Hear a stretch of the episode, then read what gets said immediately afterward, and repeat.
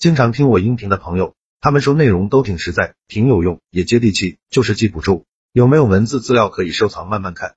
为了方便大家，我刚开了一个微信公众号，名字就叫做说话细节。公众号计划更新一千个口才情商技巧，非常值得反复阅读。现在已经更新一百多条了。新关注公众号的粉丝，免费领一本二百页的纸质书，书名就叫做回话的技术，提升口才情商。效果比较好，不管你什么时候听到这条音频，只要你去公众号说话细节的菜单栏登记领书，免费送书的承诺都有效。回到今天的话题，那个瞬间让开始接受人性的阴暗面一，不是同一个阵营不要乱送，送礼要看准对象，不要看到谁有利于自己就想拉拢，万一对方不领情，同阵营的领导觉得你是墙头草，就会把你踢出圈子。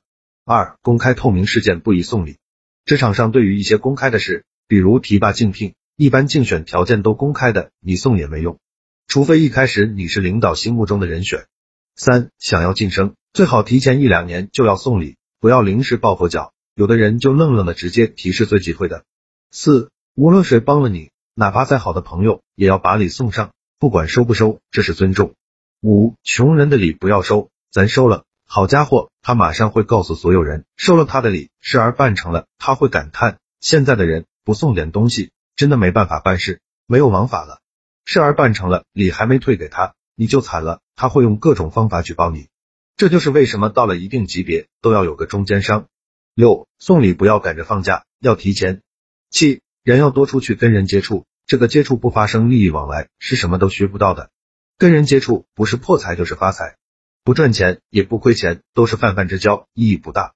八，送礼就是人品的延伸，你送对方什么？代表你眼中对方啥位置，同样对方也会因为你送的东西，把你放在相应的位置上。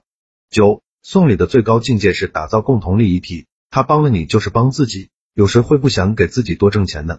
求人没啥用，送礼啊、送资源啊、分钱啊这些才有用，越往上走越没有道德。